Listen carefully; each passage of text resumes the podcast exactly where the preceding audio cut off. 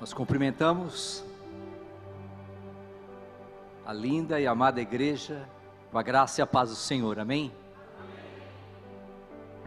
E eu queria que os irmãos, para compartilhar essa palavra da parte de Deus, abrissem no Evangelho segundo o Evangelho de Jesus Cristo, segundo escreveu João, o capítulo de número 10.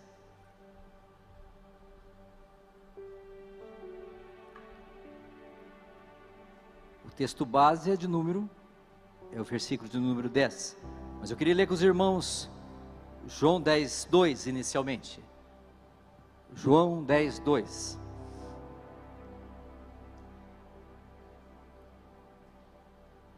Aquele, porém, que entra pela porta, esse é o pastor das ovelhas.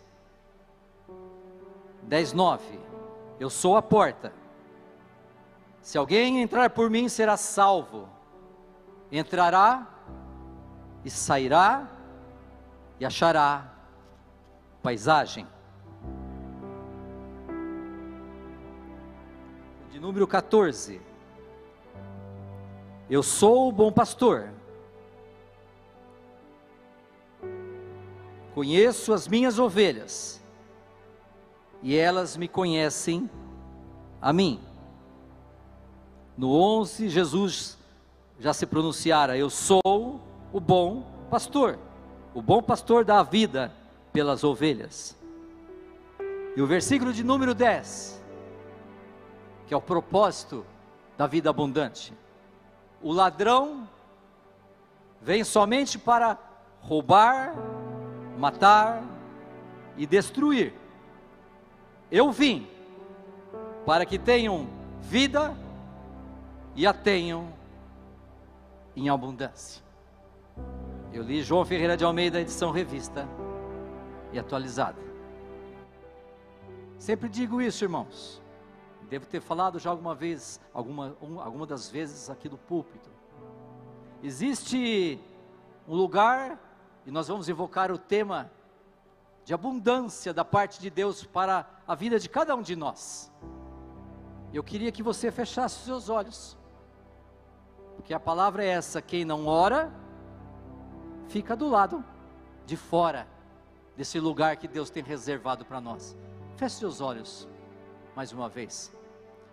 Doce Espírito Santo de Deus, doce Deus Espírito Santo eu quero nesta noite mais uma vez invocar o teu nome, tua presença e pedir venha abrir o nosso entendimento para a compreensão da tua palavra e trazer a revelação da tua vontade para as nossas vidas. Nós estaremos nos expondo por um tempo a tua presença e abrindo os nossos corações e pedimos desejar em nome de Jesus venha trazer no nosso meio libertação, cura, restauração, salvação, aquilo que for necessário. Colocamos tudo diante de Ti e pedimos a Tua ação, a Tua intervenção nesta hora. Glorifica o nome de Jesus no nosso meio, no nome de Jesus, venha com poder e com glória fazer alguma coisa tremenda na vida de cada um dos que terão acesso a essa palavra nessa noite. Em nome de Jesus, a cada um de nós, é o que te pedimos, te agradecemos, no nome de Jesus. Amém. Amém. O que é vida abundante?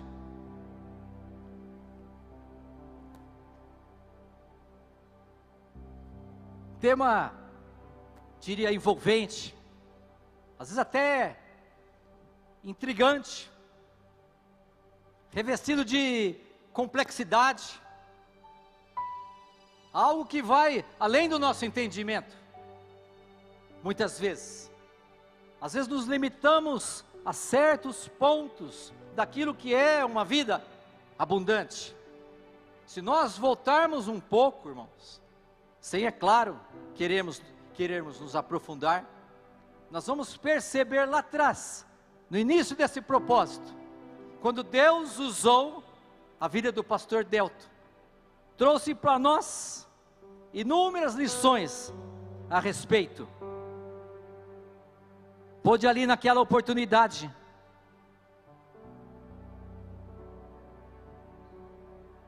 falar que vida abundante é ir na contramão do pecado, da carne, da natureza pecaminosa, das coisas erradas desse mundo, e fechar dentro de tanta riqueza exposta nesse púlpito, que, ele, que ela traz consigo a vida eterna, e o Senhor nos leva a uma plenitude com Ele.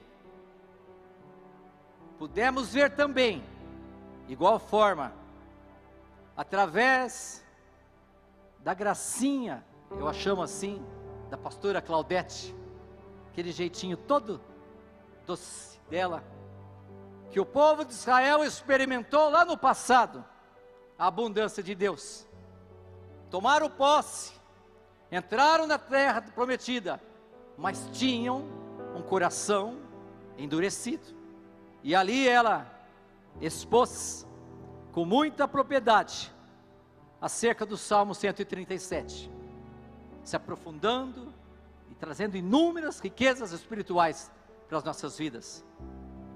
Em relação, e da mesma forma, o pastor Claudemir, com toda a riqueza espiritual lançada à igreja, algo que me chamou a atenção foi de que aquele mesmo que nos prometeu vida em abundância, em caso Jesus, também disse adiante ali, invocou João 16, 32, 33, melhor dizendo, que no mundo, o próprio Jesus dizendo, passais por aflições, mas tende bom ânimo, eu venci o mundo. E dentre tantos aspectos, fechou com uma frase, e toda ela discorrer, na maneira que foi discorrendo, que nós não podemos negociar aquilo que o Senhor nos prometeu. Nós não podemos negociar a palavra de Deus, seus princípios. E Deus o usou em toda a riqueza nesse sentido. Em relação à pastora Renata, por seu turno, da mesma forma, e Deus foi falando através de cada um de uma forma, dentre tantas riquezas expostas nesse púlpito, vem trazer para nós a palavra de Romanos 15, 13, que a vida abundante é aquela que traz consigo a paz e a alegria. Em relação, fechando a quinta-feira próxima passada, o presbítero Alan, essa é a pronúncia, fui tirar dele o nome certo, é Alan, é Alan. Além de tudo aquilo que foi exposto, nós pudemos ter a bênção de receber uma palavra no sentido que não devemos deixar que a luz de Cristo se apague em nossas vidas. Lê uma pequena porção das, do trecho das dez virgens. Nós somos luz, luzes a reinar e a iluminar essa geração corrupta, e teu também um testemunho de vida tremendo e maravilhoso costumo dizer um testemunho de vida abundante, daquilo que o Senhor Jesus fez na vida dele, e aquilo que Ele quer fazer na vida de cada um, dia após dia. O que é vida abundante?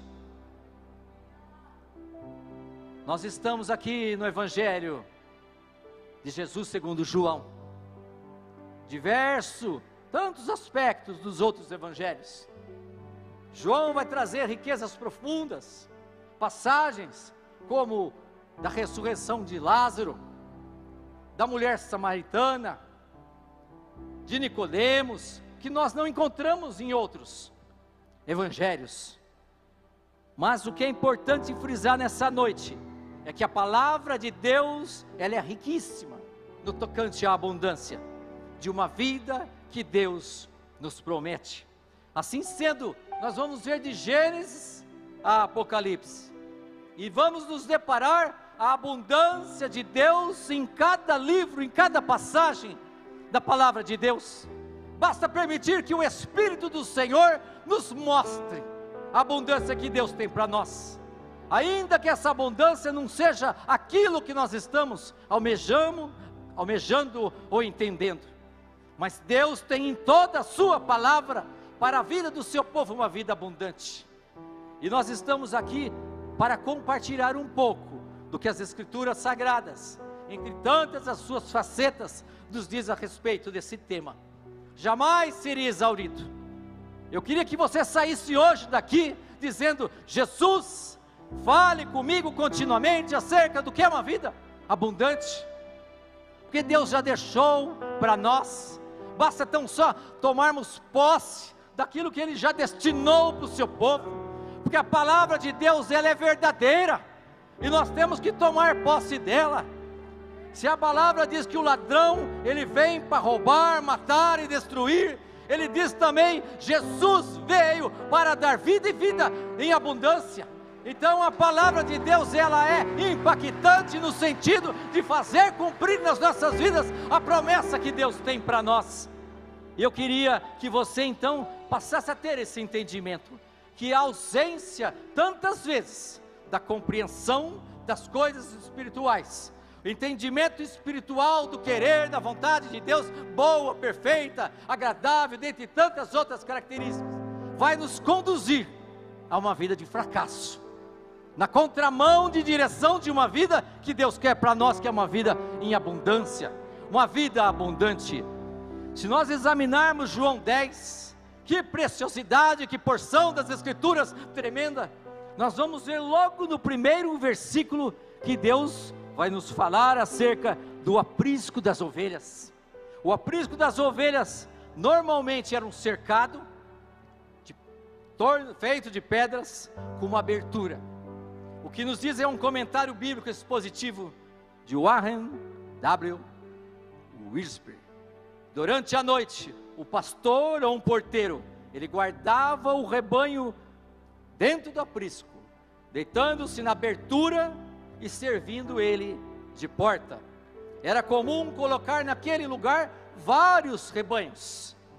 E pela manhã cada pastor chamava as suas ovelhas, e desse modo os rebanhos eram separados. Cada ovelha reconhecia a voz do seu pastor. O pastor então ia até o aprisco, a porta, chamava as ovelhas e elas saíam. A Bíblia diz que aquele que entra pela porta é o pastor das ovelhas. Jesus vai dizer, dentre os sete eu sous que nós vamos encontrar no Evangelho de João, eu sou a porta. Pastor Delto falou com muita propriedade acerca da expressão eu sou a não aceitação pelos judeus que se reportavam ao eu sou do tempo lá de Moisés, que se pronunciou ao povo naquela época e fez maravilhas no meio desse povo, do mesmo povo que sumiu e alcançou a terra prometida, mas ao mesmo tempo deixava de viver uma vida em abundância através de uma vida de murmuração, através de um coração endurecido. E nós vamos perceber que há, em relação à palavra de Deus, inúmeras passagens que nos falam da vida em abundância, da vida abundante. João 10 vai retratar o pastoreio espiritual, que deve nortear as nossas vidas. Nós somos ovelhas do seu rebanho. O cunho é eminentemente espiritual. Nós temos um pastor e nós somos as suas ovelhas.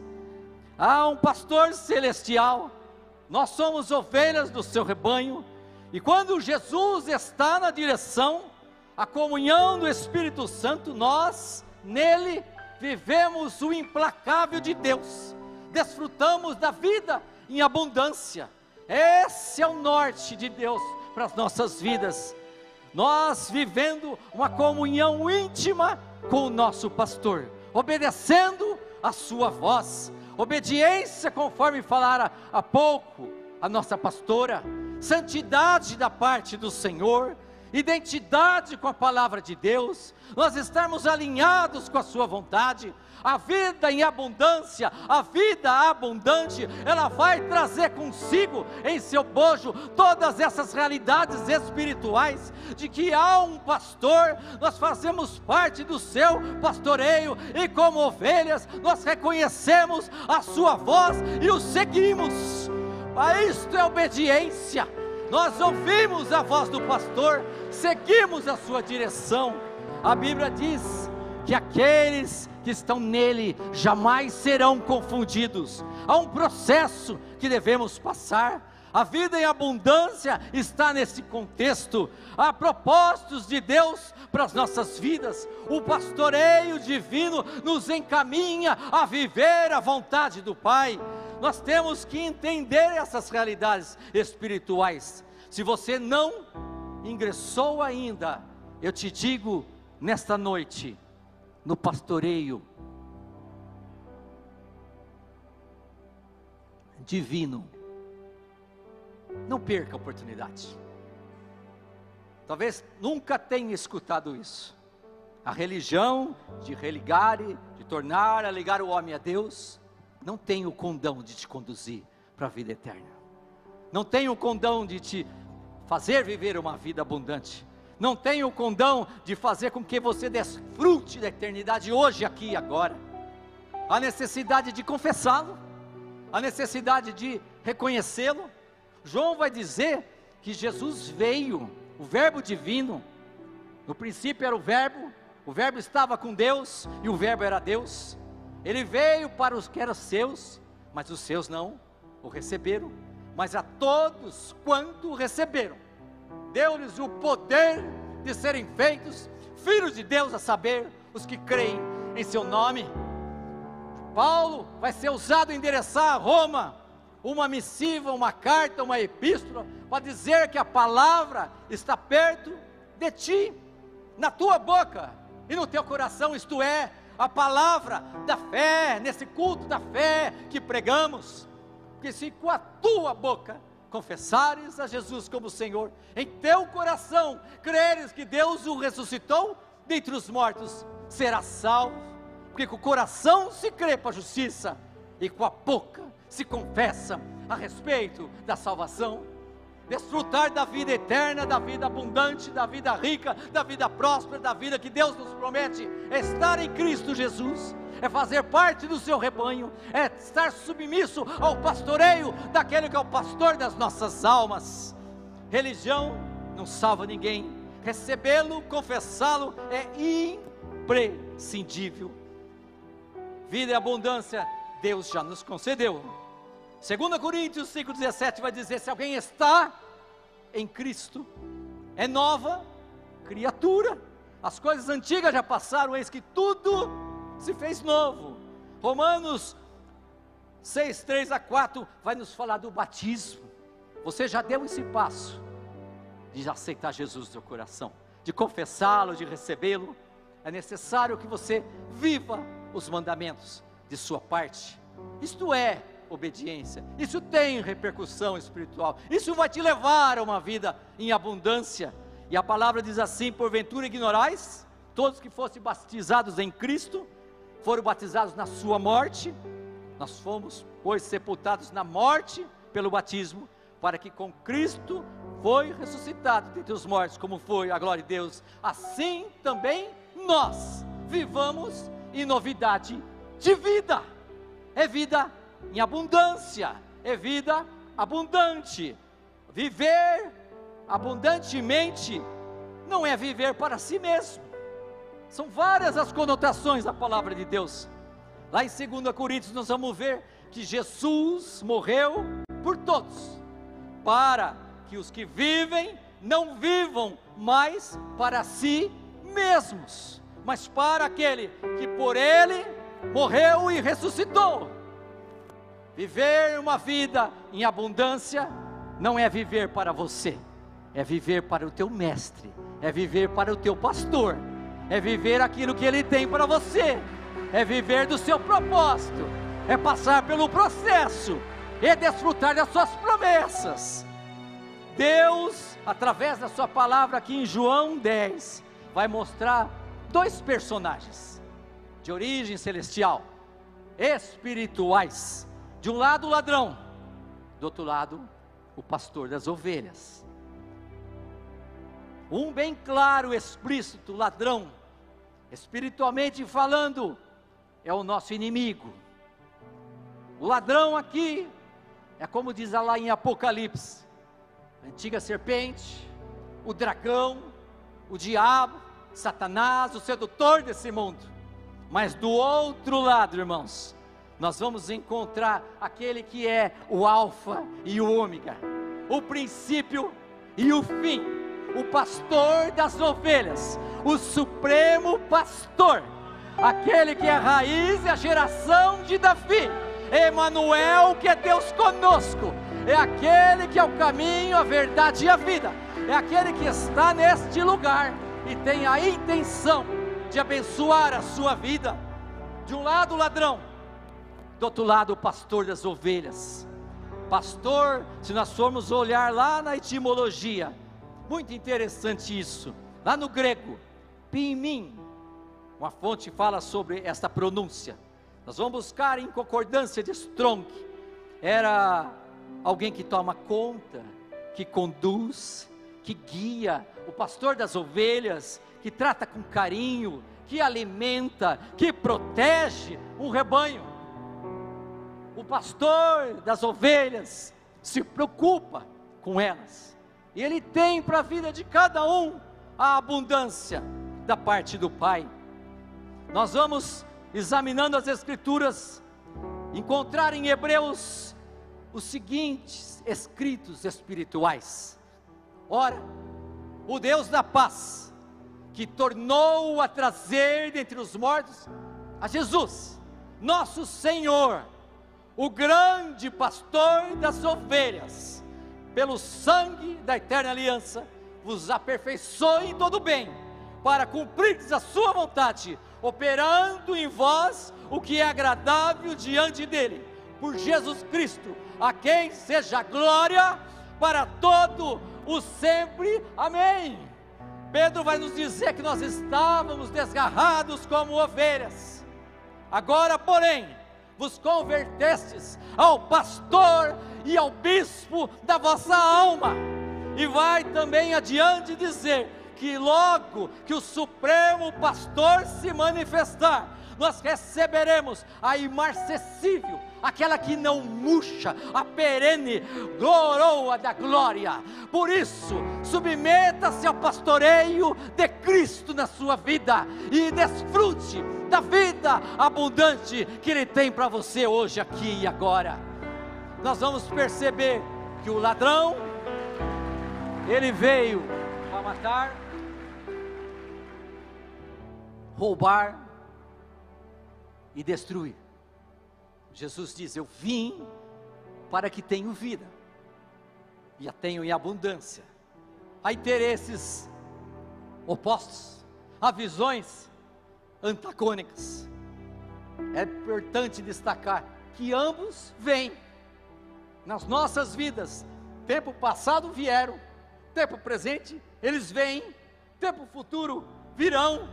O verbo é irregular, o verbo vir mas a sua vida é espiritualmente falando em Cristo Jesus não pode ser irregular.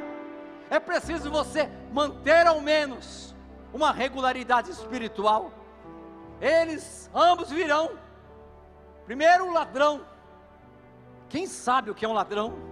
É o amigo do alheio, é aquele que vem e subtrai aquilo que nós temos, espiritualmente as preciosidades de Deus ele mira e ele coloca às vezes na mente, no coração, em verdades, raciocínios talvez capciosos, nada que seja tão lógico, mas conduz a eles uma veracidade que não existe e faz-nos desviar da presença de Deus, faz-nos desviar de uma vida abundante que Deus nos promete. Ele é ladrão e ele vem somente ele não vem para outra coisa, ele não vem para te beneficiar, ele não vem para trazer uma bênção, ele não veio para trazer algo de bom, ele é ladrão. Ele vem para que a ovelha, de alguma forma, se desfie de uma conduta que deva ser conforme a palavra de Deus, do caminho do Pai, da abundância que Deus tem para nós. O ladrão vem para isso, o ladrão vem para roubar. Se nós invocarmos a lei penal pátria, nós vamos ver ali um artigo 155 que fala sobre furto, mas vamos ver o 157 que descreve o delito de roubo. Furto é subtrair para si ou para outro, coisa lei móvel.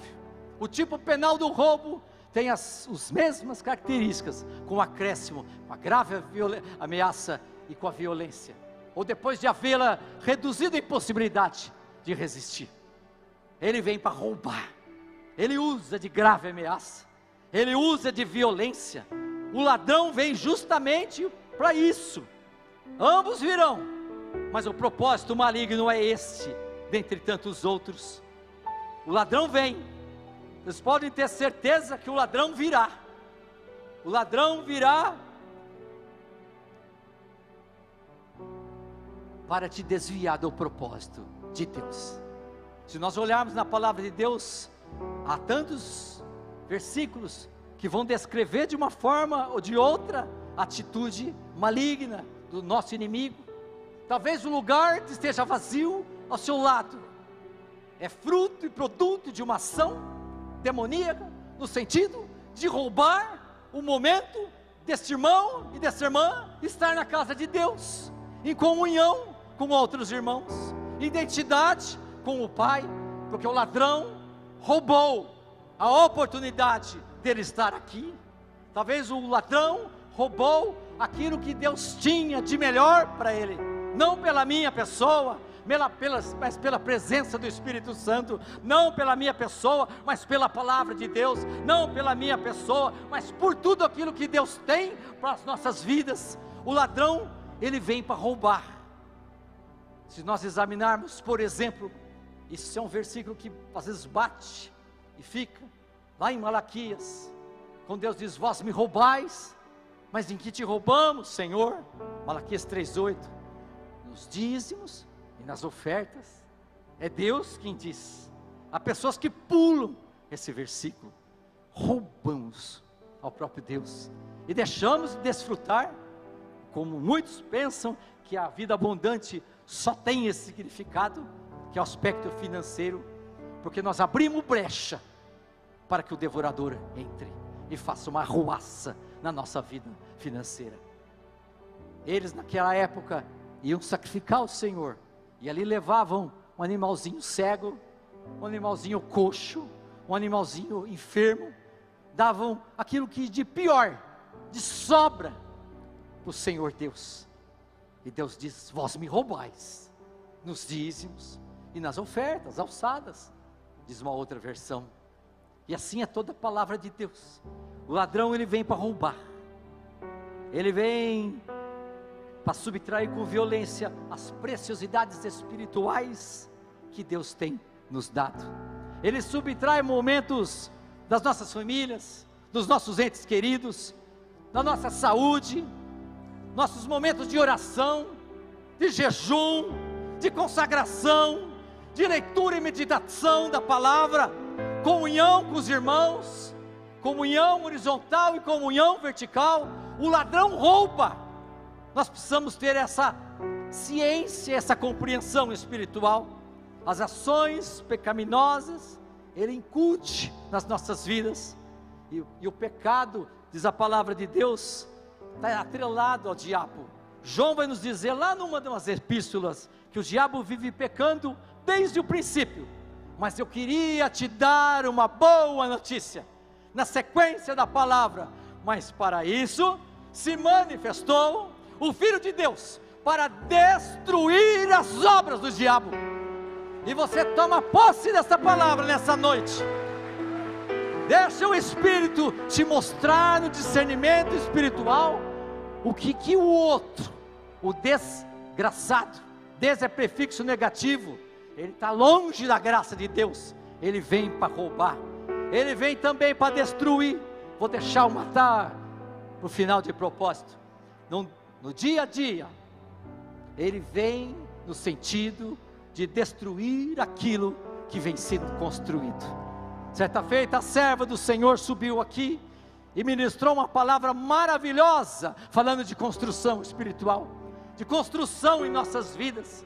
Você coloca tijolo em cima de tijolo, tijolo de consagração, tijolo de leitura, tijolo de, de comunhão, tijolo de jejum, vai colocando os tijolinhos espirituais, vai colocando as obras que o Espírito traz ao seu coração, vai colocando o tijolo da verdade e do crescimento espiritual, vai colocando os tijolos, mas lembre-se disso: o ladrão, ele vem para destruir, destruir tudo aquilo que você tem construído, vem tirar esta vida abundante que você tem recebido da parte de Deus em relação ao seu reino, tijolo após tijolo.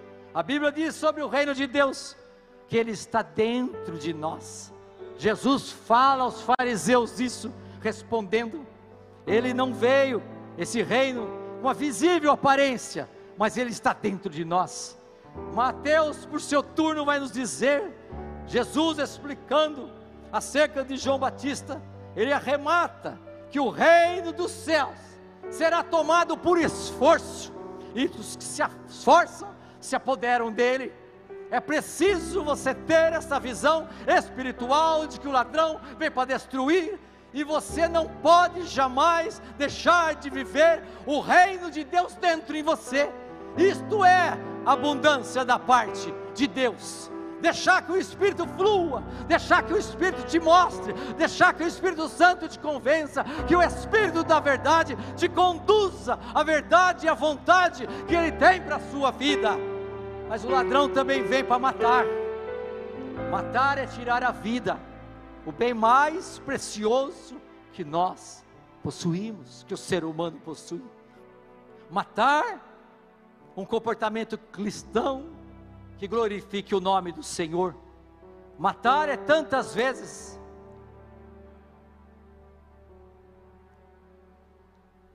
assassinar aquilo que Deus tem colocado na sua vida, de tal forma até a sepultar depois os seus sonhos. Ele vem para matar, assassina perspectivas espirituais de uma vida abundante homicídio espiritual, transformando o crente em Cristo Jesus, o cristão que deve ser cheio do Espírito Santo, em um zumbi, zumbi espiritual. Há cristãos que já não oram mais, há outros que não leem nem meditam mais na palavra, há cristãos que vivem uma verdadeira mornidão espiritual já não tem mais amor às coisas de Deus, a, a casa de Deus, a comunhão com os irmãos, não busca mais o Senhor, vão se esfriando, porque o ladrão, ele veio para matar, o ladrão veio para aniquilar, para esfriar de tal forma a vida desse servo de Deus, que ele começa a perder o gosto pelas coisas espirituais começa a perder o gosto pelas coisas de Deus. O ladrão, ele vem para isso. Nós temos que ter essa consciência. Nós estamos vivendo uma guerra espiritual. João 10,10 10 é muito claro sobre isso. Por isso que Deus te chama, meu irmão e a minha irmã, para que você se revista de toda a armadura de Deus para poder ficar firmes contra as ciladas do diabo. Deus quer que você coloque o capacete da salvação a couraça da justiça, o cinto da verdade, embrace sempre o escudo da fé, tenha a palavra de Deus como espírito, a atuar de uma maneira tal, a poder declarar a vitória sobre a sua própria vida espiritual e viver uma vida abundante que Deus tem reservado para você. E a Bíblia fala mais ainda, mais ainda que nós devemos, muitos a têm como uma arma ofensiva, orar em todo o tempo, súplica no Espírito Santo, perseverança pelos eleitos, pelos santos de Deus separados. Por isso nós te chamamos esta realidade. Mas você não vai lutar na carne. Você não vai aceitar argumentos tendenciosos, malignos. Você não vai desprezar o conhecimento de Deus. Você tem que ter a plena, plena certeza que as nossas armas, elas não são carnais, e sim espirituais, poderosas em Deus, para aniquilar todo sofisma, tudo que se levante com altivez contra o conhecimento de Deus. Esta é a posição do cristão o cristão guerreiro, cheio do Espírito Santo, o cristão cheio da palavra de Deus, o cristão que vive a abundância da parte do Pai. Aleluia! Glória a Deus. E eu queria te dizer, para não fugirmos disso, aleluias, glória a Deus. Jesus fala vida e vida em abundância. O vocábulo abundância, etimologicamente falando, berissos, significa super abundância, significa excessivo, transbordante, excedente, além do mais, mais do que o suficiente, profuso, extraordinário, acima do comum. Deus te dá uma vida além daquilo que você necessita, além daquilo que você carece, além daquilo que você precisa. O Espírito do Senhor, através eh, do seu ser, do seu ser, vai trazer abundância da parte de Deus. Vida, vida, essa abundância é prometida para ser vivida hoje, agora. Ela repercute na eternidade, sim. Ela vive, foi vivida no passado, sim, mas é para o tempo presente. Deus quer isto hoje, porque o ladrão ele veio para roubar, matar e destruir. Mas Jesus te diz: Eu vim para que tenham vida e vida em abundância. E para nós fecharmos, a vida abundância, ela atinge o aspecto tricotômico do homem. O homem é, a palavra deixa bem clara em 1 Tessalonicenses 5:23, espírito, alma e corpo. Um dia alguém já definiu que nós somos um espírito, possuímos uma alma habitamos no corpo. Espírito é a parte lá dentro íntima que tem comunhão com o Pai. Alimentar-se da palavra de Deus vai estar justamente nesse aspecto espiritual. Atingir o patamar que Deus tem para nós. Naquela passagem lá da mulher samaritana, nós vamos ver que os verdadeiros adoradores, eles adorarão o Pai em espírito e em verdade. E são esses que o Pai procura. Vida e abundância está intimamente ligada à adoração, a uma vida espiritual que apraz, que compraz, que agrada ao Senhor Deus. Há um conflito, nós sabemos, entre o espírito e a alma, desde que o pecado entrou, mas a palavra de Deus, ela é muito impactante. A palavra vai dizer que ela penetra com uma espada de dois gumes, ela é mais cortante, a ponto de dividir alma e espírito.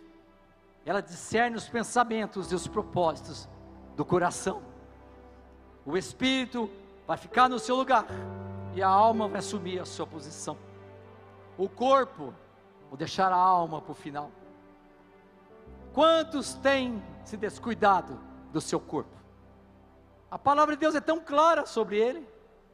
Daí nós te perguntamos: sem saúde, você terá mais vigor ou menos vigor para pregar a palavra de Deus?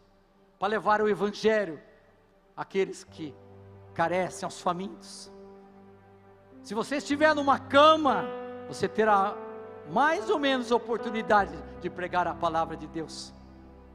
Deus nunca nos deixou descuidar do corpo. Nós somos tríplice: espírito, alma e corpo. Há necessidade de cuidar das nossas saúdes, saúde.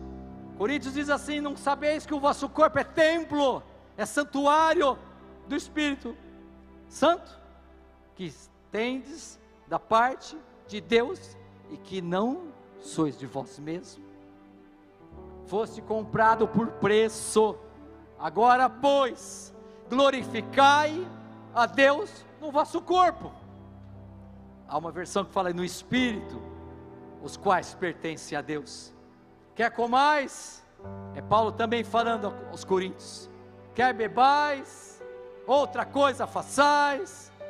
Fazeis tudo para a glória de Deus. Queres viver uma vida em abundância? desfrute o que Deus tem para ti, mas cuide daquilo que Ele colocou nas tuas mãos. E a alma, onde reside mente, vontade e emoções. E nós terminamos aqui para te dizer isto. Onde surgem as, na repercussão do corpo, as doenças psicossomáticas. A abundância de Deus na compreensão da luta espiritual vem refletir agora no aspecto tricotômico do homem. E eu quero te falar e te perguntar nesta noite. Esse é o intuito de Deus. Dentre tantos aspectos da vida abundante que Ele deseja para cada um de nós. Será que a ansiedade tem tomado conta da sua vida, da sua mente, do seu coração? Quero te dizer nesta noite que o Supremo Pastor está te dizendo: Eu vim Será que a aflição tem de alguma forma atingido a sua vida? O Supremo Pastor te diz nesta noite: Eu vim. Será que a ansiedade, esse excesso de futuro, tem de alguma forma atingido e abalado o seu viver? O Supremo Pastor te diz nesta noite: Eu vim. Será que porventura um complexo de inferioridade, tem te abalado. O Supremo Pastor, essa noite te diz: Eu vim. Será que a depressão ou momentos depressivos tem te alcançado e te desanimado e deixado de desfrutar a vida abundante que Deus já reservou para ti? O Supremo Pastor nessa noite diz: Eu vim. Será que os traumas têm atingido a sua vida? o Supremo Pastor, nesta noite, ele diz: Eu vim. Será que o medo tem afligido teu ser a ponto de pedir que você caminhe? O Supremo Pastor, nessa noite, ele diz: Eu vim. Será que o ressentimento, a mágoa, de alguma forma tem te abalado? irmão e irmã, o Supremo Pastor, nessa noite diz: Eu vim. Será que de alguma forma a fraqueza espiritual tem abalado a sua vida cristã? O Supremo Pastor, nessa noite diz: Eu vim. Será que a mornidão espiritual tem batido as portas da sua vida? O Supremo Pastor diz nessa noite: Eu vim. Será porventura que a frustração, a fraqueza, a indiferença, a insensibilidade, alguma forma, o suicídio, o suicídio que o ladrão vem colocar na sua vida tem te atingido. O Supremo Pastor, nesta noite, ele diz: Eu vim. Nós somos ovelhas deste pastoreio. Nós temos um pastor supremo e ele está olhando para cada um de nós. Ele tem cuidado da sua igreja, Ele a alimenta, Ele se dá por ela. Ele quer uma igreja gloriosa, uma igreja sem mácula, sem ruga, sem coisa semelhante, mas santa, santa, santa e sem defeito. Ele vem nesta noite para te dizer: eu tenho para você uma vida em abundância. Eu tenho uma vida em abundância. Se o ladrão vem somente para roubar, matar, destruir, Jesus te diz nessa noite: Eu vim, eu vim para que tenham vida. Ministério de louvor. Feche seus olhos agora. Abaixe. Aleluia.